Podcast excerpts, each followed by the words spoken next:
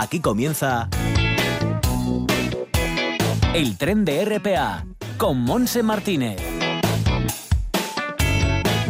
Y con Javier Palomón en el apartado técnico estamos arrancando ya este tren radiofónico, ya sabes, nos llevará hasta las 2 en punto de la tarde en esta jornada de martes, día 14 de enero. Estamos iniciando esa primera hora de la tarde y la temperatura en Gijón es de 15 grados. Están apareciendo ya claros, ya se ve bastante cielo azul, ha estado por la mañana primera hora lloviendo, cielo muy cubierto y temperatura agradable, más mm, alta que la de ayer a estas horas porque las máximas bajan, en, por ejemplo, en el Cejo de Gijón van a bajar como unos 3 grados. Vientos del sur, eso sí, en la costa la temperatura máxima ya la tenemos ahora en Gijón, 15 grados. En Avias será de 16, 15 en Cudillero, Avilés, Sella y Llanes. Entrando en el interior un poquito menos, 14 de máxima en Cangas de Onís. En el Nalón en torno a los 13 grados de máxima, 14 en Oviedo, 13 en Mieres y 11 en Lena y ayer. También en Tineo será 11 de máxima, en Somido 9 y 12 en Cangas de Narcea. Nubes y claros. Y en esa zona de Cuencas Nalón Caudal puede llover, incluso no ver nada, nada de, de sol. Así estará este día de invierno. Nosotros, como todos los martes, nos vamos a ir a Recrea, vamos a conocer las actividades que preparan de cara al próximo fin de semana en la Ciudad de la Cultura para después estar con Lola Moreno, presidenta de Prever y hablar eh, del mundo animal. Eh, seguiremos con la agenda para la gente joven en No digas que no lo sabes. Tendremos la novedad literaria como todos los martes desde la Asociación de Escritores Noveles y su presidenta Kobe Sánchez en el Bibliotren y cerraremos anunciando los finalistas de los premios O de Teatro en Asturias con eh, una de las actrices y cantantes del comité organizador que es Nerea que Todo esto, como te digo, hasta las 2 de la tarde. Así que venga, arrancamos ya.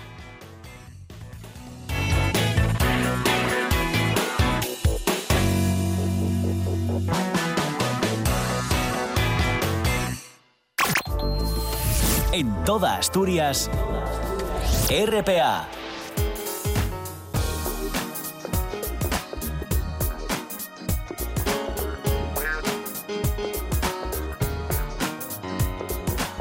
Saludamos hoy a Yolanda Montes de la Sociedad Pública de Gestión, Promoción Turística y Cultural del Principado. ¿Qué tal, Yolanda? Muy buenas, Hola, hola. Creo que tenemos todo vendido para David Rovira, eh, Dani, eh, Dani Rovira. Sí, teníamos dos funciones previstas, pero ya está todo vendido. No, no hay entradas ya. Eso va a ser el sábado. Eh, era el sábado y domingo, teníamos función ambos días. ¿Cómo que era? ¿No va a haber función? Bueno, sí, sí, va a haber ah, función, pero, pero ya, es... ya, ya. Para los que tienen la suerte de tener esa entrada. ¿eh? Exacto, eso Pero bueno, es, un gran espectáculo que está muy, se está esperando muchísimo y bueno, pues ya van a disfrutarlo mucho. Pero pues tenemos más, más cosas en laboral. Sí, tenemos talleres, talleres para, para niños. En este caso tenemos el Club de Lectura. Este Club de Lectura está dirigido a niños entre 6 y 10 años y se va a celebrar durante tres sábados, el 18 de enero, el 29 de febrero y el 28 de marzo. Siempre es a las 12 y media de la mañana y con, este, con esta iniciativa lo que, lo que tratamos es de crear un espacio de fomento de la lectura, de gusto por los cuentos y los libros y también de conocimiento y reconocimiento de, autores de literatura infantil. En este trimestre nos vamos a centrar eh, en, cuentos de países fríos, es decir, el hilo conductor será el frío, vamos a conocer autores y autoras que escribieron o escriben en países donde, donde hace frío, en Noruega, en Suecia, en Finlandia, vamos a conocer autores nórdicos.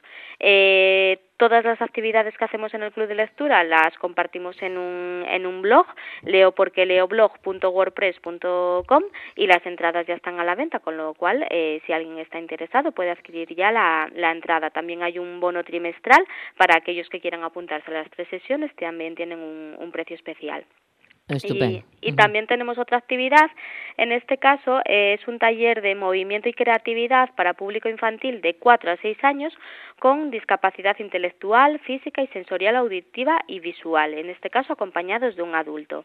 En este taller eh, es una iniciativa también nueva, en este caso que hemos introducido este, este trimestre, y es un taller de iniciación a la danza, es una oportunidad para comunicarse con, con, otro, con la otra persona de desde, lo que cada uno tiene. Es un taller para dar valor sobre todo a la diferencia y enriquecernos con, con ella. Esa es nuestra, nuestra idea. Y las entradas también están, están a la venta. Este taller está realizado por Desplegándose, que lo forman Marisa Amor y Carlos Fernández, y también se realizó este taller durante, mm, durante ocho ediciones en la Casa Encendida de Madrid, con lo cual es un taller muy interesante y que, y que podemos aprovechar también aquí en Asturias. Genial. Bueno, pues nada, tenemos nada más estas actividades porque Dani Rovira ya lo tenemos completo y el resto de talleres infantiles que tenemos también dentro del programa Vamos ya tenemos plazas completas, con lo cual esta semana todo vendido. Muy bien, pues eh, si quiere más información, recordamos la web. Eso es, a través de la página web eh, laboralciudaddelacultura.com o en el teléfono 985 18 58 60 eh, pueden informarse. Perfecto, bueno, pues que tengas muy buena semana y a disfrutar del fin de semana también tú. Igualmente, un beso, Monse, un, beso, beso. Yoli, hasta luego. Hasta adiós. luego. No digas que no lo sabes. Toda la información juvenil en RPA. Ponte al loro y no digas que no lo sabes.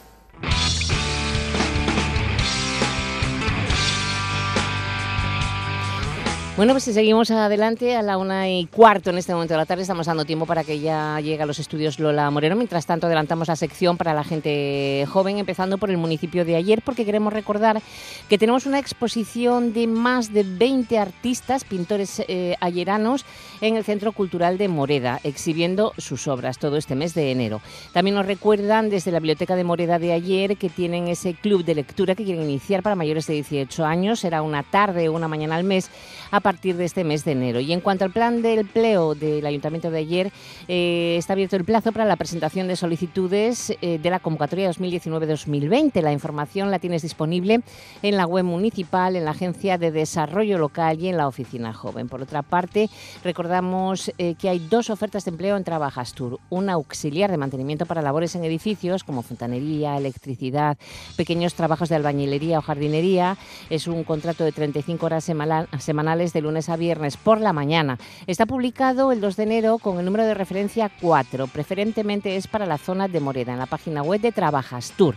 Y otra es un ayudante de cocina para felechosa, jornada parcial de 20 horas semanales, publicado el 30 de diciembre con el número de referencia 7319. Y seguimos con convocatorias generales. Eh, ese certamen de creación Joven Artistas Emergentes 2020 eh, que convoca la Universidad Loyola para artistas creadores visuales menores de 35 años que residan en el territorio nacional. Las obras eh, tienen que tener un marcado acento contemporáneo, es técnica libre y material y soportes estables y no degradables. Un premio general de 1.200 euros y tres premios de 600 para cada una de las categorías de pintura, escultura y artes visuales. El plazo lo tienes hasta el día 15 de febrero. Y eh, por último, anunciar que el Ateneo Jovellanos en Gijón eh, organiza la presentación del libro Hazañas de Pedro Menéndez a cargo de su autor, el historiador, el historiador Román Álvarez González. Siete y media de la tarde, vestíbulo en la segunda planta de mm, la antigua Escuela de Comercio, acto abierto para todo aquel que desee asistir. Y hasta aquí lo dejamos, esta agenda para la gente joven. No digas que no lo sabes. Toda la información juvenil en RPA. No pierdas el tren, ponte al loro y luego no digas que no lo sabes. Un espacio que patrocinan las oficinas de Sama de Langreo, San Martín del Rey Aurelio, Laviana, Mieres, Ayer y Lena. Con la colaboración del Principado de Asturias. En toda Asturias, RPA, la radio autonómica. La voz de nuestros animales. Con Lola Moreno, presidenta de Prever.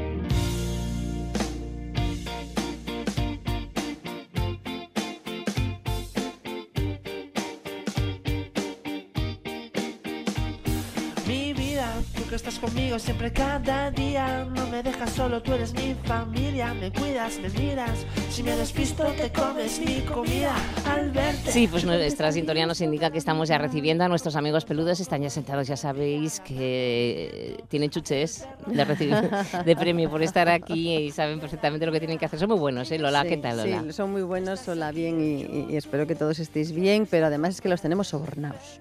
Bueno, ¿por qué? ¿Por las chuches, Por las dices? chuches. Hombre, bueno, eso es Bueno. soborno. La verdad es que a mí me presta. ¿eh? no podemos abusar, pero bueno, de vez en cuando, como les gustan tanto, que bueno. Sí, la verdad es que son un encanto. Son Exactamente. tan bueninos. Sí. Bueno, Pues- eh, ¿qué nos vas a contar hoy? Pues hoy eh, quiero empezar una, algo que espero que se vaya repitiendo, no sé si todas las semanas, pero por lo menos una vez al mes. A ver, Y es hablar de, de alguien que le hayan gustado los perros y que haya dicho algo a favor de los perros o de los gatos o de los animales en general. Y hoy os traigo a uno de mis escritores favoritos, Anda. José Saramago, mm, que dijo, y es que es una de mis frases favoritas, que me ayudó a mí muchísimo cuando se me murió Shona, que dice, un perro es un seguro de vida, un rastreador de rumbos, una brújula de cuatro patas. Saramago comentaba en, en múltiples entrevistas que le hicieron que su amor por los perros le llegó, él dice que tarde, porque había tenido unas experiencias de infancia y juventud un poco complicadas con estos animalitos y luego ya cuando ya, ya llegó a esa entente siempre tuvo perro. Eh, yo recuerdo para mí el perro que más me gusta, aunque no es el que más le gusta a él, que ahora os lo voy a comentar, a mí el que más me gusta es Encontrado, el que mm, el perro protagonista o uno de los protagonistas corales de esa magnífica obra que es La caverna. Sí, bueno, no sabía yo de ese amor mm, por los animales de Saramago. Saramago, eh, eh, vamos, sobre todo por los perros. Eh, recuerdo que en el 2008 le hicieron una entrevista en el diario público y él confesaba, ay, perdón, me Tranquila, emociono. tranquila, respira hondo. Ay, me- él comentaba que deseaba ser recordado por una frase de su novela Ensayo sobre la ceguera, cuando un perro bebe de las lágrimas de una mujer. Uy, qué frase. ¿verdad? Él lo llamaba el perro de las lágrimas y dijo, quiero ser recordado como el escritor que creó el personaje del perro de las lágrimas. No me digas que no es Sí, una sí, pasada verdad, de hombre y de todo, ¿eh? A mí me tiene loca. Sí, sí. Bien, ahora seguramente que muchos lo vamos a leer de otra manera diferente. Sí, Parece yo... que no, pero bueno, recuerdas estas cosas. y- Sí, es que, es que yo recuerdo, yo llegué a Saramago, no llegué por los perros, llegué por el libro. No llegaste por los pelos. eh, No, llegaste no, por los llegué, llegué- pelos. llegué por los pelos, pero la verdad es que eh, cuando leí esa sensibilidad para describir la relación que tiene el protagonista con su perro encontrado en ese, esa magnífica novela, la verdad es que me, me llegó muy dentro y a partir Sí. de ahí ahondé. Así Ahondaste. que ya sabéis, señores y señoras oyentes, Mira, pues es un... hay que leerse a Vamos a tener personajes, desde ¿no? otra óptica. Vamos a, Sí, a vamos a ir teniendo conocer a personajes- personas personas conocidas que- que, bueno que tengan Sí. cierta sensibilidad tanto por perros, gatos o lo- los animales, Los en, los animales en animales en general. general. Sí, O sea, que cosa que nos, nos parece muy bien, porque además aprendemos cosas, ¿eh? O sea, que también Sí, yo quería traeros pues tanto desde libros, poemas, películas, todo lo que se refiere a, a los animales desde otra desde otra óptica, para ver que, perspectiva, sí, sí, que no sí, solamente somos nosotros las locas de los animalitos, sino que, que grandes personajes de la historia pues han tenido esa sensibilidad. Exactamente. Bueno, y ahora eso sí que lo mantenemos, es eh, un invitado todas las semanas en el vagón de nuestros animales. Y hoy teníamos ganas, yo tenía muchas ganas de, de tocar este, este tema porque, va, lo cuento el porqué, si te parece. Sí, sí, yo, se ¿Eh? lo, yo lo expliqué en su momento. Pues resulta que estas navidades eh, Candás, tomando un- de su- uno de esos maravillosos días de sol en una terraza, Qué bien. eh, tomando el aperitivo, bueno, pues al lado estaba una, una pareja con dos perritas muy buenas, muy cariñosas. Ujú. Y, y yo las acariciaba, ya sabes, bueno, yo acaricio Bueno, ya a- yo. a- sí, eso. Eh, bueno, miro como a los, a los dueños a ver si les gusta, porque a lo mejor a algunos que Eso no, sí no les verdad. parece bien. Pero aquí, Sí. bueno, no, ni- ningún problema. Y entonces me hizo gracia porque en el, en el collar donde estaba la, atada la, correa, Ujú. mm, tenía como una especie de barrilito, como un Ah, adorno, sí, sí, un barrilito. Y entonces y yo no decía nada, yo lo miraba y, y- y vieron que yo estaba mirando el barrito y, Ujú. oye, ¿qué cosa más, eh, qué será esto y tal? Y me, y me dicen sin preguntar, dicen, no, ahí dentro va el eh, teléfono, hay un Ah, papelito con el teléfono y datos. los datos de nuestros, Ah, ¿no? En sí, el caso de sí, sí, que sí, se sí. pierda, entonces dije, pero no tiene chip, dijo, ya, sí, sí, sí. Entonces veía una pareja muy caminante, muy, muy Ujú. viajera, de estas personas que les gusta caminar con los perros, pasear y Ujú. viajar. Dice, no, pero es que si, si, si perdemos alguna de ellas en otra comunidad autónoma, vamos a tener problemas porque no, no se identifican en, en esa comunidad autónoma porque el chip es de Asturias. Ajá. Eh, y dije, Mm. ay madre, pero entonces, ¿y qué se hace? Y dice, bueno, pues mm, no sé, ahí ya no entendí muy bien las cosas. Entonces fue cuando dije, uy, a ver qué pasa con esto, porque yo pensé que el chip era para toda España. No, y para pero- toda Europa, de hecho. O toda Euro- Y entonces fue cuando, cuando te lo comenté, oye Sí. Lola, esto del chip, vamos a tocarlo, porque no, yo lo desconocía, ¿no? Y de ahí surge el tener a nuestro invitado, que lo vas a presentar tú, es un invitado, es que es un invitado de lujo. Pues sí, la verdad es Es que que sí. tenemos con nosotros al doctor Armando Solís, presidente del Ilustre Colegio de Veterinarios de Asturias y presidente de REIAC, que es la, la Red Española de Identificación de Animales de Compañía, espero decirlo bien. Y de verdad que es un invitado de lujo, porque si alguien puede hablar con propiedad Claro, yo no sabía de, de esta cómo red. Sí, sí. funciona todo este tema de la Fenomenal. identificación a nivel asturiano, español y europeo, es el doctor Pues Solís. enseguida vamos a estar con, con Armando. Estamos en la voz de nuestros animales, con la Asociación Protectora Prever. Armando Solís, un placer, bienvenido a este tren radiofónico. Buenos días. Eh, muchísimas gracias. El placer es mío, ¿eh? Estar con vosotros aquí Hola, en la radio.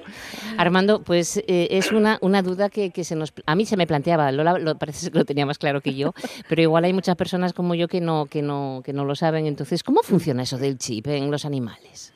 Sí. Bueno, para quien no sepa nada, el microchip es un, un transponder, una piecita muy pequeñita que se mete de manera subcutánea, lo pone el veterinario en, en- en cualquier animal. ¿eh? Sí, en Asturias es obligatorio para perros, en otras comunidades para perros y gatos y hurones, bueno, depende de cada comunidad. Sí es cierto que la, la, la ley la hace cada comunidad. Hay una ley general, pero la aplica la comunidad autónoma y aquí es obligatorio para, para perros. Eh, bueno, cuando tienes el chip, el chip tiene un código numérico y ese código numérico se asigna a un dueño con unos datos del dueño, con un teléfono para poder localizarlo en caso de pérdida Sí. y los datos del animal.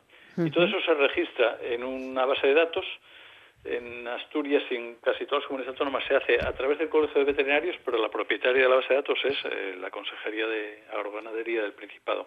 Ajá. Eh, ¿Qué pasa? Que como es cada autonomía tiene su propia base de datos, no había una coordinación nacional eh, para cuando un perro, por ejemplo, el caso que estabais comentando Sí. de Asturias se pierde en Sevilla o uno de Sevilla aquí o de Madrid o de donde sea. Pues no había mucha interconexión y para eso se creó la RIA, que es la Red Española de Identificación de Animales de Compañía, que es un organismo que coordina todas las bases de datos. Además están online, de tal manera que si tú mm, se, le, se extravía o se encuentra un perro extraviado en Sevilla, uno de aquí o de aquí en Madrid, de cualquier sitio de España, se pasa el lector y automáticamente desde este RIAC hay un metabuscador que te facilita rápidamente el nombre del dueño y el teléfono. O sea que no hay problema, ¿verdad? No, hay, hay un ligero mm, desfase en, eh, con Galicia y, y Navarra, porque tienen una legislación autonómica diferente. Ah.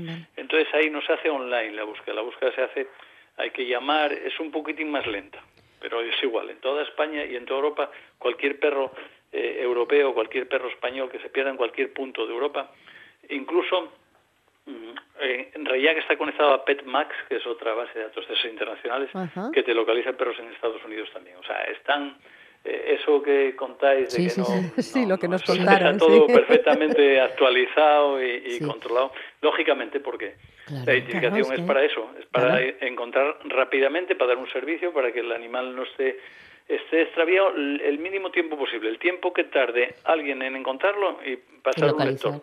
Oye, Sí. y, y- ¿pero eso es muy novedoso o o eso es de hace tiempo? No, no, de hace tiempo, Rey, ya que existe Fíjate, desde hace pues eh, nada. 18 años. Pues fíjate, estos Eh, eh, propietarios de sí los es cierto que los, los sistemas informáticos se van perfeccionando y cada vez cada Ah, vez vale. más online, más Ujú, rápido. sí. Ujú. Antes era un poco más, pero bueno, pero es hace muchos años ya. Es que sí. yo recuerdo, y corrígeme si me equivoco, porque hace, hace muchos años de esto, que entrabas en el REIAC y metías el número del chip y si no era de Asturias, en este caso, bueno, nosotros estábamos Sí. en Asturias, y si no era de Asturias, te decía, ese chip es de la comunidad autónoma, vamos a suponer, de Navarra. Entonces tú tenías que ponerte en contacto con el Colegio Veterinarios de. Navarra, o sea, que no, que- ¿eso sigue funcionando Eso- así? No, eso era antiguamente. Ah, eso era Bueno, antiguamente. Ah, Ahora vale, perfecto. Ahora tú metes el chip en... Normalmente lo metes en, la, en, en, en RIAPA, se llama el, el, el asturiano, sí, ¿no? La exacto, base de sí. asturiana. Sí. Eh, lo metes ahí y te da o te dice directamente ya que está en otra base de datos y te lo busca automáticamente. Oh, vale, bien, genial. genial, fenomenal. Es una tranquilidad, ¿eh? Es una tranquilidad Bueno, enorme. claro, porque hay que, hay que evitar, porque el, el- a ver, cuando un animal se pierde es muy angustioso para el animal y, Y para, para el los dueño del dueños, animal. claro. Entonces, lo que hay que hacer es acortar los tiempos para que rápidamente se pueda poner en contacto a dueño y animal y que se resuelva el problema Y, fácilmente. y eso, o sea, mm, yo me encuentro un perro por la calle y lo llevo a un veterinario Sí. y el veterinario hace la lectura, contacta con el propietario, etcétera. ¿Para la persona o para el propietario eso tiene algún coste? No, el, el, todos los costes, a ver, el, el microchip tiene un coste de salida, ¿no? Obviamente, el, sí. el aplicarlo. De instalación, Y eso, ¿no? y eso, eso es, de implantación. Y eso ya incluye, ya incluye el mantenimiento eh, y la actualización en las bases de datos durante toda la vida del animal ajá, vale. y las búsquedas. O sea, tú cuando hay mm, normalmente los veterinarios, como son los Mm. que ponen el microchip, todos tienen lectores. Entonces tú Sí. llegas a cualquier centro y te lo leen y eso no tiene un coste y te llaman al propietario, lo localizan. Otra cosa es si no se localiza el animal, el veterinario no se puede quedar con el con el perro. Bueno, sí, eso, Tiene- obviamente. eso, Eso, es otro servicio. Sí. O, o no es por servicio, es por o tiene que ser el, lo, lo normal es que el que lo encontró, Sí. hombre, se quedan ahí un rato, eso que hacen, y si no tiene que ir a un centro de acogida. Ajá. Bueno, está así estipulado para que no se anden los animales perdiendo y ahora, ay, yo me quedé con él porque creí que y al final se retarda todo mucho. Hay Sí, esos ya, mecanismos. sí, sí, sí. Pero tú encuentras a un perro, Mm. a ver, lectores de microchip también los tiene la policía local, los tiene la. Guardia Civil, eh, Vale, vale. pero los veterinarios... Eso los seguro. tenemos. Los veterinarios seguro, Los tenemos. vamos, eso Y seguro. tú vas a un sitio, "Oye, encontré este perro, los Ajá. veterinarios te pasamos el lector de microchip, Mm. identificamos el perro, llamamos al dueño y ese, ese es un servicio que es gratuito. Qué bueno. Oye, Armando, em, entonces tendréis datos de la cantidad de, de animales que se extravían. No sé si son muchos, pocos, aumenta o disminuye. Sí, lo que pasa es que los datos, eh, el- a veces el problema de estos censos es que el mismo propietario, Mm. A ver, si tú eh, hay un animal extraviado y se va al veterinario y el veterinario pasa el microchip, tiene que reflejar ahí la incidencia. Ajá. O incluso un propietario cuando pierde el, el animal Mm. tiene que reflejarla, entra en la base de datos y comunica ahí la pérdida, porque así todo el mundo sabe que está perdido. Sí. Pero hay mucha gente que no lo comunica. Y Ya. entonces hay datos, pero a veces no son Sí, que 100%, no pero sí, sí, hay datos de los animales que se Ujú. extraviaron, de los animales que se encontraron, de los animales que hay, de los animales que hay, eh, si son por, por razas, bueno, se pueden clasificar. O sea que, que además tú lo que recomiendas, y yo por lo que te estoy entendiendo, es que si se te pierde tu animal, Sí, ve rápidamente a un veterinario para Sí. que ponga el aviso en Eso el es. RIAPA, en este caso, pues lo es. pondrá en el RIAPA y saldrá Sí. en todos los registros de España y de Europa y de eso todas es. partes. Este animal está perdido, se pone ahí la incidencia y entonces lo sabes. Ajá, o sea Vale, que está, vale. está bien eso también. Es que eso es muy importante porque a veces... que si perdéis mm, un animal todavía no lo encontrasteis, ir al Claro. veterinario a anunciar que lo tenéis perdido y a ver si así se agiliza o entre todos se puede localizar. Sí, porque a veces es. la gente cree que con ponerlo en las redes sociales ya lo tiene solucionado Ya, ya, ya, y ya. no. No, por ahí entran los servicios. A ver, eh, eh, cuando se pierde un animal, todas las, eh, tú pierdes Claro, un animal y todo tú te parece poco. claro. No, bueno, Todo. por supuestísimo. Sí, redes sociales y sí, todo. Lo que hay que hacer es acudir, en este caso, como no tienes al animal, tienes que acudir con el número de microchip. Bueno, Ujú. cuando se hace el microchip Sí. hay un resguardo bueno, Sí, sí. está puesto en El, el pasaporte. en el papelito sitios. rosa, ¿eh? Claro. el azul. Un Sí, papelito bueno, de colores. Oye, sí, pues... Sí, y también va apuntado en el, en el pasaporte. Ajá, también es verdad, sí. Entonces, ahí se comunica, claro, Muy se, bien, muy bien. se marca la incidencia. Oye, pues me pareció una información importante, Sí, sí, básica para aclaratoria y básica, sí. porque, bueno, pues eh, cuando se pierde, sé lo que se siente cuando se pierde un animal y se pasa fatal eh, se pasa el animal pena, y los dueños y todo. Bueno, todos, todos Una todos, todos se pasan mal, sí. exactamente. Sí, sí, sí. Bueno, pues Armando Solís, un placer, de verdad. Así que si cualquier nada. duda que nos surja, pues te volveremos a invitar. Pues yo encantado de estar aquí con vosotros. Gracias, Muchísimas Armando. gracias. Un abrazo, gracias. Armando. Buen Hasta día. luego, hasta luego. Y nos queda el invisible. Nos queda el Y invisible. también sí. vamos a mantener eh, Sí, la- esos el tema animales. invisible lo vamos a O mantener. sea, que están en las duda. protectoras durante mucho tiempo, que no sé por qué pasa, porque algunos son preciosos, Pues sí. animales preciosos, pero que, Sí, que no mira nadie para ellos, que están y ahí de años hecho- y paños. De hecho, yo os traigo un gatito precioso que se llama Moto, que tiene más de cinco años, está en Serín, en Amigos del Perro. Es un siamés, es un, un siamés guapísimo, bonitos chiquitito, cuatro kilitos de nada. Y es sumamente cariñoso. Aparte de ser sociable con otros gatos, es que se muere por las caricias. Os recordamos que con esta... ¿eh? Uy, un mimosón total. Total. un monstruo ronroneador. Os recordamos que con esta edad el donativo de la adopción son 50 euros y podéis eh, conocer a Moto en el albergue de Serín. ¿De qué color? Un ¿No siamés eh, marrón, marrón, blanco y marrón. blanco y marrón. Sí, sí, como color así como bisoncito. Sí, sí, ¿eh? sí, sí. ese color. Eh, deciros que el teléfono de contacto es el 684 60 71 60 y que en Serín abren todos los días de 9 a 5, excepto domingos y festivos, que cierran a las 3. Así que ya sabéis, a conocer a Moto. A moto y a ver si hay un flechazo. Ojalá Ay, que sea así, ojalá, lo llevéis ojalá. porque es un amor de, de- de gatito, un Sí. mimosón. Bueno, pues Lola, nada, muchísimas nada. gracias, que tengas buena semana y hasta el martes que y viene. el hasta martes que viene más y mejor. Gracias. Hasta luego. A mí, los animales me importan. Y la naturaleza también. ¿Y tú? ¿Qué haces por ellos? Todo el fútbol está en tiempo añadido. Y todo el deporte en RPA. Hoy martes, por la tarde, desde las seis y media, Sporting de Gijón, Elche. Y el jueves, a partir de las ocho y media de la tarde, Almería, Real Oviedo. Todo el fútbol está en tiempo añadido. Y todo el deporte en RPA. En toda Asturias, RPA. Todos los martes, en el tren de RPA, el Bibliotren, con la colaboración de la Asociación de Escritores Noveles.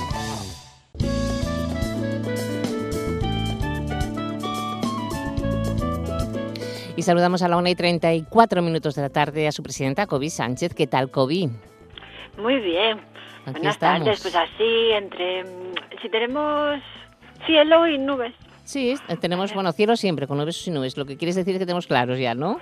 Sí, algún clarito sí, lo que no sé es lo que nos aguantará. Pero Cielo bueno, azul, exactamente. momento, No sé, se viene, se está revolviendo el tiempo, parece ser en los próximos días y baja mucho las temperaturas. Pero bueno, estamos en invierno también, ¿eh? pues sí.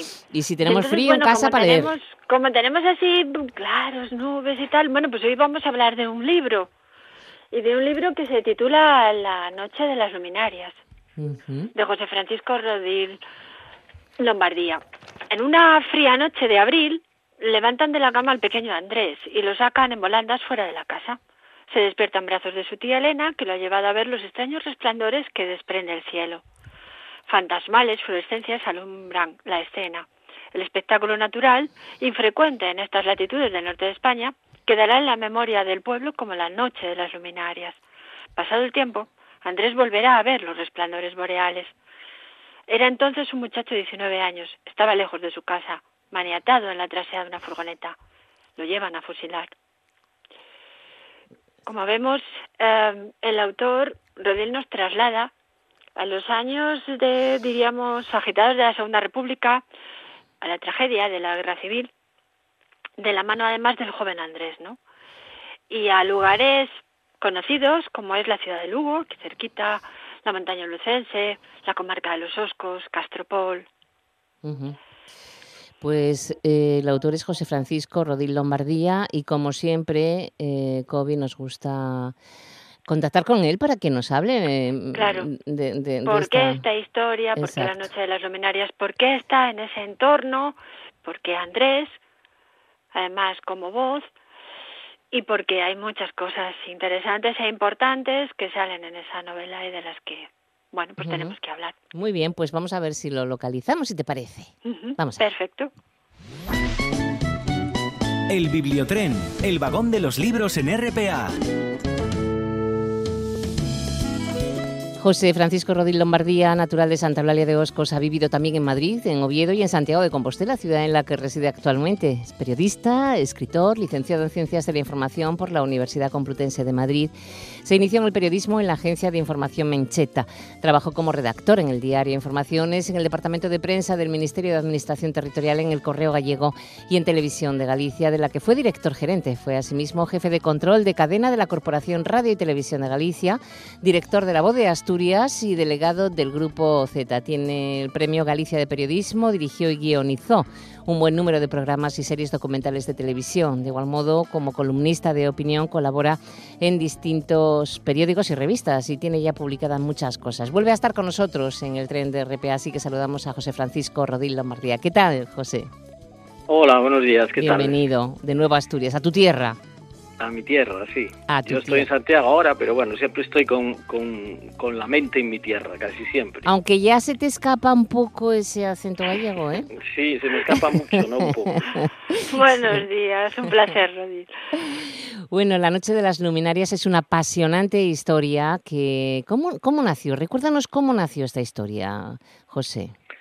Bueno, pues la, la Noche de las Luminarias está inspirada en un, en un caso real que yo había oído a mi padre, pero era en, en los años donde, cuando yo tenía mm, pues 20 años o por ahí, y no presté mucha atención. Después cuando murió mi padre, la, historia esa me daba vueltas en la cabeza, pero ya no tenía esa referencia, ¿no? No, podía documentarla. Entonces, mm, es, es, está inspirada en, un, en un caso real eh, como te digo, pero eh, está cogido así con pinzas. Lo, todo lo que hay alrededor de la novela pues es documentación y un poco entrar en, en, ese ambiente de, de, la República y la Guerra Civil, ¿no? de la Segunda República. En unos paisajes además mm, muy bien descritos, José Francisco. Bueno, si tú lo dices. Sí, porque a mí me gusta mucho esa zona. ¿eh? Y, y, y, bueno, si la conoces, estás leyendo, te estás, te estás metiendo en, en ese territorio, vamos, muy fácilmente. Ya. Bueno, esta, en, la novela, los escenarios de la novela son, eh, son eh, dos principales, que son la ciudad de Lugo, y, y, Castropol y el occidente de Asturias. Después hay unos escenarios menores que son Salamanca, en la, en la época de la Guerra Civil, Oviedo, eh, eh, también México y, y luego la, la, montaña lucense, la, sobre todo la zona esta que va entre Lugo um, y Fonsagrada, entrando hacia, hacia Asturias. ¿no? Esos son los escenarios de la novela. Kobe, que sé que quieres preguntar un montón de cosas. Sí, yo quería preguntarte eh, bueno, nosotros va vamos sabiendo cuál es la temática de la obra a través de la, de la voz de Andrés, ¿no? del joven Andrés, que no solo vemos además cómo, diríamos que cómo crece él en el plano físico, sino también en el plano intelectual, ¿no? Cómo él se enfrenta, cómo él decide también dar un cambio en su vida y para eso se fija en, en figuras a las que tú haces referencia, ¿no? Como José del Peso Sevillano o el doctor Rafael de Vega Barrera. Sí. ¿Por qué. Andrés? ¿Ese lo que es, es Andrés, diríamos, sería ese personaje en el que el real en el que tú te basas un poco? Sí, eh, vamos a ver, la, la, la, figura de Andrés está, es, está inspirado en ese hecho eh, que te os voy a contar brevemente si tengo tiempo, no sé, sí, porque la sí, radio sí, ya, ya, ya sabes cómo es. Sí. No, pero sí. Eh, vamos a ver, eh, una persona de, del occidente de Asturias, que era amigo de mi padre, que habían estado en la guerra juntos, llamó, nosotros vivíamos en Madrid y llamó a, a mi padre para, para ir a recoger a una, a una señora que venía, una mujer que venía de, de México y que era hija de un amigo suyo de la infancia, de este amigo de mi padre. Entonces mi, mi padre, como vimos, él no conocía Madrid, entonces mi padre lo llevó al aeropuerto, lo, lo, lo, lo llevó por Madrid, ¿no? Lo, lo guió por Madrid. Entonces eh, estuvo, esta señora yo creo que, yo recuerdo de niño que creo que estuvo hasta en mi casa, era hija de ese supuesto Andrés, que no era Andrés tampoco, eh, en, en la realidad, eh, que ella, ella ya había nacido en México, eh, era profesora, estaba en, Estados Unidos de profesora, y, y venía con, a, recuperar un poco la memoria de su padre, porque era un, exiliado de la guerra. Y, y bueno, y ese, esos son casi la, historia escueta que yo recuerdo. Entonces, a partir de ahí monté toda la, toda la, todo el relato, ¿no? Eh, ¿Qué editorial es eh, la que está Velasco? Ediciones Velasco, ¿verdad? Sí, bueno, eh, yo tengo que decir que Velasco Ediciones, Cristian Velasco, que es un gran editor, y que es, yo he hecho otras cosas en otras editoriales, y, y yo la verdad es que nunca he tenido un seguimiento tan cercano, tan tan exhaustivo como como que, que incluso me hizo sufrir a veces corrigiendo textos sí. Y, y, mejorando cosas, ¿no? Como como hizo Cristian Velasco. Sí. Y además hizo una edición muy bonita. Esta es la segunda edición que ya sale, acaba de salir la segunda edición que viene con algunas novedades. Incluye, mm, sobre la primera, incluye mapas de los escenarios donde se desarrolla la novela, porque mucha gente, incluso aquí en Santiago, parece que van a hacer excursiones a, a un recorrido por los escenarios de la novela, ¿no? Quieren hacerlo ahora en primavera. Entonces, mm, se nos ocurrió meter pues esos mapas para que facilitar también las cosas, ¿no? Mm. Y, y, luego también corrige, como en todas las ediciones, que siempre hay fallos, corrige algunas inexactitudes y algún error léxico, pero vamos, la, la novela es la misma en esencia. ¿no? Exacto. ¿Estás eh, metido ya en alguna nueva, alguna, algún, algún nuevo proyecto literario? Sí, sí ¿no? estoy eh, acabando una novela que uh -huh. espero acabar, a ver si la acabo este mes. Tuve ahí un problema eh, con en, en Navidades tuvimos un problema de pues de que bueno, estuvimos en, en el hospital con mi suegro y tal, vale. y ahí me retrasaron unos días y no prácticamente la tendría terminada. Mm, O sea que dentro de poco volveremos a contactar contigo anunciando una nueva novela. Pues espero que sí. A ver, a sí. ver si tengo editor. Mm, Bueno, Ediciones Velasco no. Sí, ¿por qué no? Bueno, puede ser. Puede pero si- ser. Si, si, Velasco solo admite cosas buenas, si no. Bueno, bueno, bueno, pero sí, A ver, a ver. hombre, seguro que, Pues seguro eh, que sí. si es así, doy fe de que no va a haber problema. No va a haber problema, efectivamente. Desde luego aconsejamos No, es- esta, esta Lo más importante en una obra siempre cuando la estás leyendo es eh, realmente sentirte involucrado en la historia. Efectivamente. Estar en esos ámbitos. Entiendo perfectamente lo de las visitas guiadas porque realmente uno quiere poner cara a lo que ha leído, a esos lugares, a esos entornos, ¿no? Y entonces es perfecto. Exactamente. Pues La Noche de las Luminarias, una buena novela de José Francisco Rodil Lombardía, de Ediciones Velasco, que puedes encontrar en las librerías y que seguramente te, te gustará, te mantendrá al tanto de todo lo que suceda en la obra.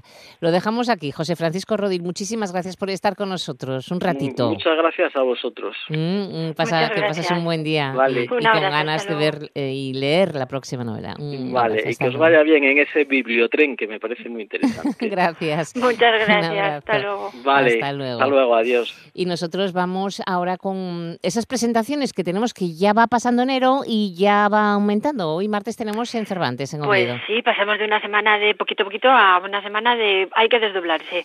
Hoy, martes 14, en la librería Cervantes de Oviedo a las 7, presentación de la historia escondida de Juan Bello. Otra vez lo hace. De nuevo consigue el autor, a través de este libro, al que llama novela documental, mostrar lo que somos, la vida concedida como un rito, el paisaje convertido en un fármaco que cura el alma. Eh, incluso ha convertido estas páginas en un espejo para mostrar su rostro y el de otros. También el martes 14 en la Escuela de Comercio Jornada de presentación de Hazañas de Pedro Menéndez, del historiador Román Álvarez González, que acompañará además al autor Eloy Méndez, eh, e interviene Carlos Orueta. En estos 24 capítulos de Hazañas de Pedro Menéndez se relata la vida del adelantado desde su nacimiento en Ávila en 1519 hasta su muerte en 1574, pasando por algunas de las victorias más célebres, así como las invenciones de artilugios náuticos o estrategias militares, algunas de ellas con vigencia en la formación militar actual. El miércoles 15, en la librería Cervantes de Oviedo a las 7, presentación del Reino de Hispania, siglos 8 al 12, de Francisco Javier Fernández Conde, José María Mínguez y Hermelindo Portela. En este caso, el autor que va a estar va a ser Francisco eh, Javier y entonces eh, acompañarán al autor también la profesora Margarita Fernández Mien. La materia de reflexión y estudio de este libro la constituyen la teoría y la práctica del poder en el territorio que desde el trono de Oviedo y luego de León gobernaron entre los siglos eso, 8 y 12 que, comenza, que comentábamos y los monarcas que se reclamaron reyes de Hispania. Importa ante todo la historia social del poder, o dicho de otro modo, se fija la atención en el poder político en tanto que elemento integrante esencial de la construcción de las relaciones sociales. Y el jueves 16 en la librería Cervantes de Oviedo a las 7, presentación de Y el quererlo explicar es Babilonia, de Javier Rodríguez García y acompañará al autor Héctor Escobar, editor de Eolas.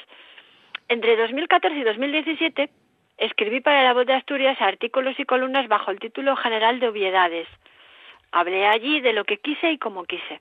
Artículos indeterminados, si se quiere, que no tenían que responder a una actualidad o determinada, ¿no? Eh, aunque había en ellos grandes dosis de ambas, de actualidad y de opinión. Literatura y nonsense, homenajes semanales al nonsense cotidiano, al sinsentido de lo que pasa cada día, un lugar donde no se está mal del todo. Una vez a la semana yo confundía lo íntimo y lo social, la información y la autobiografía, el homenaje privado y el dato erudito, la vida y la literatura. Eso lo Esto decía es lo que nos cuenta el, el autor, autor. de su libro. Sí. El viernes 17, en la librería Cervantes de Oviedo también a las 7, presentación del Estupor de los Atlantes, de Nicolás Melini, y acompaña al autor Ignacio del Valle. En esta novela, Melini nos habla de un daño emocional entre dos mujeres que se encuentran en contacto con refugiados, refugiados sirios y eritreos, y también con mujeres africanas que alcanzan embarazadas las costas de Europa. Y el viernes 17 también en la librería La Buena Letra de jornadas 8, presentación del poemario Los insectos perfectos de Laura Haber. Muchas presentaciones ya. Bueno, una cosa añadir a- la presentación, al libro este de hazañas de Pedro Menéndez, de Román Sí. Álvarez González, que se presenta hoy martes en la Escuela de Comercio de Gijón a las siete y media, acto abierto a todo aquel que desea asistir, por supuesto, a todas estas Desde luego, que presentaciones. cuenta además con, con Las 24 ilustraciones de Fabila, Fabila, que son una pasada. brutal. que son Sí. súper bonitas, es muy Y bonito que este no lo libro. comenté en el momento, pues no sabía el tiempo que teníamos, Ya, ya lo sé, pero lo sé, bueno, pero como tengo que tiempo, le ha dado una, una, una categoría al personaje y- Es y, quería mostrarlo eso como un héroe porque coño lo es. Y, y porque bueno porque le da eso da al capitán un, un valor y un coraje que tenía no y Sí. creo que eso es muy importante porque además nos permite a los lectores darle esa esa vida visual que muchas veces acompaña y complementa totalmente lo que es el texto no. Y luego que, que Fabila para mí es uno de los de los artistas mm, Claro. que a mí- tiene unas obras que a mí me fascinan, sobre todo las de los pajaritos y cosas. Tiene unas Sí. cosas muy, muy, muy bonitas, Fabila. Y este libro Además, es una preciosidad. recoge en este libro no solo eso, sino que también recoge soportes como grabados, cuadros, símbolos. O sea que hay un apartado de anexos muy importante, donde hay incluso complementos de aspecto gastronómico, la faceta religiosa o una contextualización de, contextualización perdón, de la época, que es esencial, ¿no? Efectivamente. Es un trabajo muy bonito. Bueno, pues lo dejamos aquí. Me quedo con esta agenda para recordar estos días de la semana, esas presentaciones que nos has comentado, Kobe. Pues sí, ahí haciendo huequitos porque vamos Hombre, a claro. disfrutar con cada una de ellas. Exacto. Y además, eso, adentrarnos en historia, historia nuestra. Efectivamente. Que tengas muy buena semana. Beso fuertote. Igualmente, Hasta luego. chao. En toda Asturias, RPA, la radio autonómica.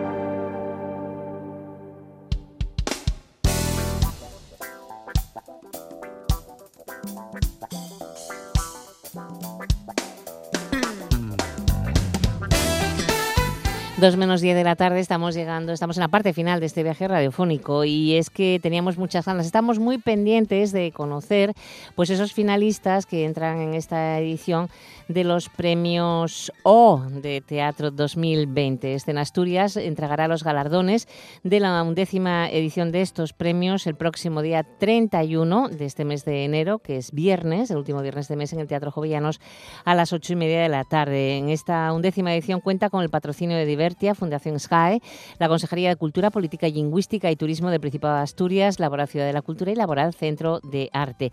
Será un acto fantástico, una, una gran gala abierta a todo aquel que, que disfruta de estos, de estos galardones. Estamos con una de las actrices cantantes que pertenece al comité organizador, Nerea Vázquez. ¿Qué tal, Nerea? Muy buenos días, Monse, casi te agradecía que yo no comí, ¿eh? Sí, que, na- no, bueno, tardes, tardes. Yo tampoco comí, pero bueno, ya son las dos de la tarde casi. bueno, Nerea, mm, hubo, eh, es difícil no llegar a ver qué finalistas están en estos premios porque el nivel y la calidad de nuestros profesionales en el teatro asturiano es muy alto. Pues imagino que sí, la verdad es que nosotros no, no sabemos ningún año quién es el jurado hasta el día de la gala, ni, ni vamos, no sabemos nada. Nada, de nada, ¿en nada, serio? Nada, de nada. Sabemos los finalistas el día de la rueda de prensa y los ganadores Anda. Y, y el jurado que compone, los miembros del jurado que, lo componen el, el mismo día de la gala. Ahí tenemos a, a Marta Barbón que se encarga ella de eh, cuidarlo todo con máximo detalle para que nosotros no sepamos nada. Así que supongo que será muy difícil. Tiene que ser y difícil, que sí. Hayan tenido un trabajo duro para decidirlo, la verdad. Pues sí, eh, es, es complicado, pero mm, eh, entonces eso quiere decir que no hay ni trampa ni cartón, aquí no hay enchufes, no hay nada de nada, porque nadie sabe nada. No puedes decir, por favor, va, barre un poco para casa, porque no. No, no, porque como no sabemos quiénes son, no, no, eso es hasta el mismo día de la gala y como ya está decidido, ¿eh? Sí, sí. yo voy a estar allí presentando la gala con Pedro Durán, pero creo que ya no vamos a poder decirles al jurado cuando nos enteremos, oye, No, no. nosotros, No. porque ya están los tarjetones impresos. Bueno, ¿tienes ahí listado los finalistas, Nerea? Lo tengo. Venga, pues eh, vamos, vamos desmenuzando, vamos comentando quiénes son, si te parece. Mejor espectáculo, por ejemplo. Mira, mejor espectáculo, lo tenemos aquí. Bojiganga, de Teatro del Cuervo, Corín Tellado, el espectáculo del Jaleo Producciones Artísticas, Niue Under the Coconuts, de Estén Apache, y Retablo de la Avaricia, la Lujuria y la Muerte, de Teatro del Norte. Jesús, van a tener complicado. ¿Y mejor espectáculo para los pequeñines? Para la infancia, Sí. Blancanieves 21, de Guayomini Producciones, Celeste, de Luz Micro y Punto, y La Pintora Flora, de Fantastic Company.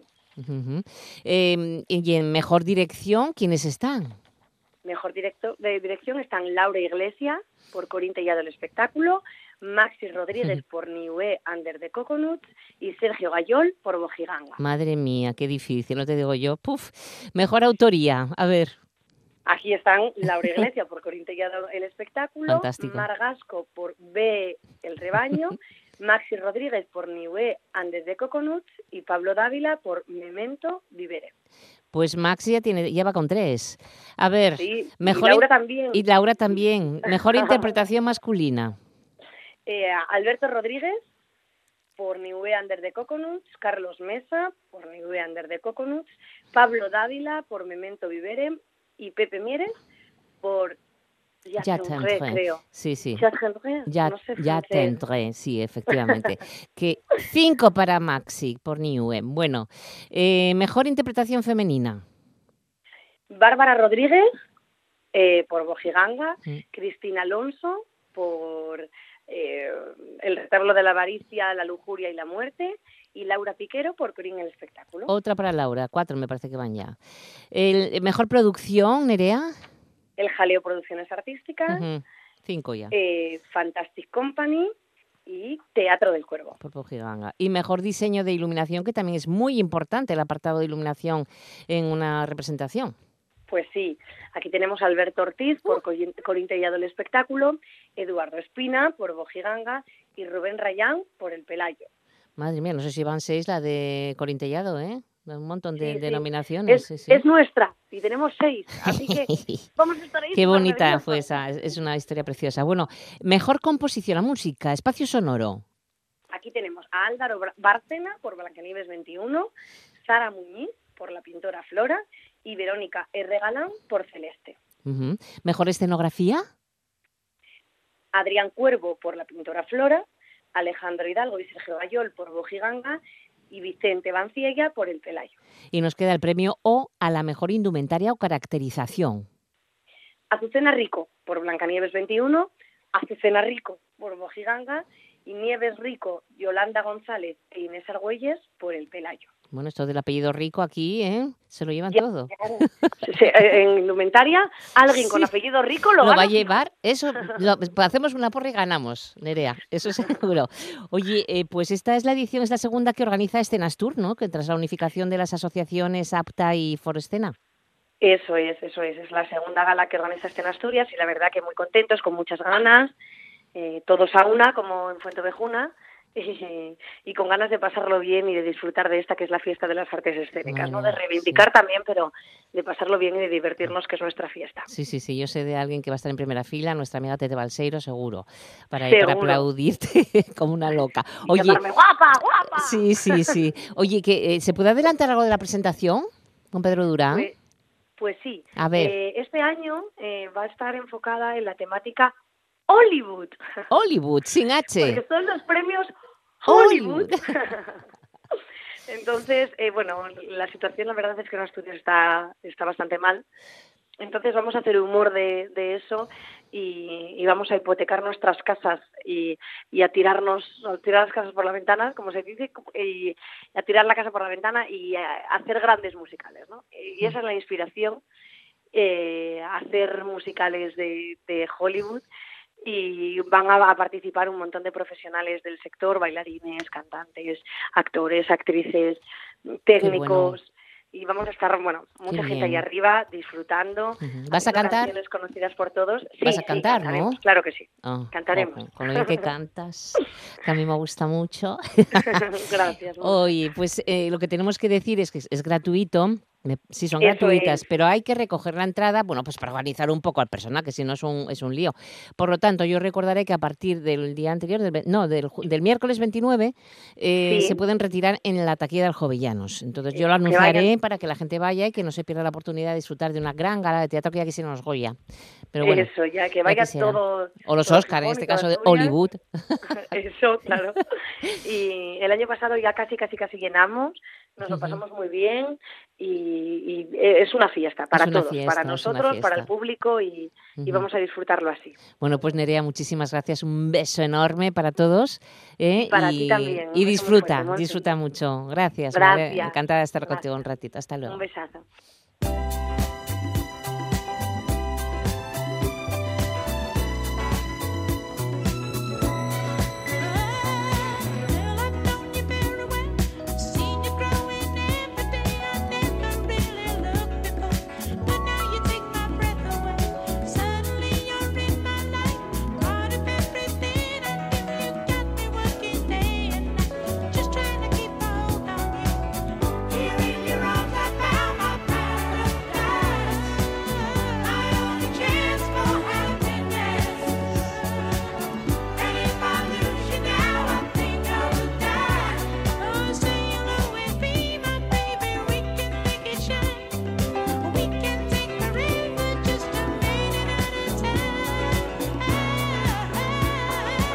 Inconfundibles, ¿no? El falsete de los VGs, inconfundible. Pues sí, estamos con, con este éxito de los 70 que estamos recordando. Y con él vamos a llegar a las 2 en punto de la tarde. Vamos a escuchar, a conocer la actualidad esta mañana de martes, día 14 de enero, con nuestros compañeros de informativos de redacción de RPA. Los saludos de este tren radiofónico son de Javier Palomo y Simón Rupérez en el apartado técnico de quien os habla Monse Martínez. Que paséis muy buena tarde y que mañana volvemos a salir. ¿Mm? Estáis invitados. Hasta mañana.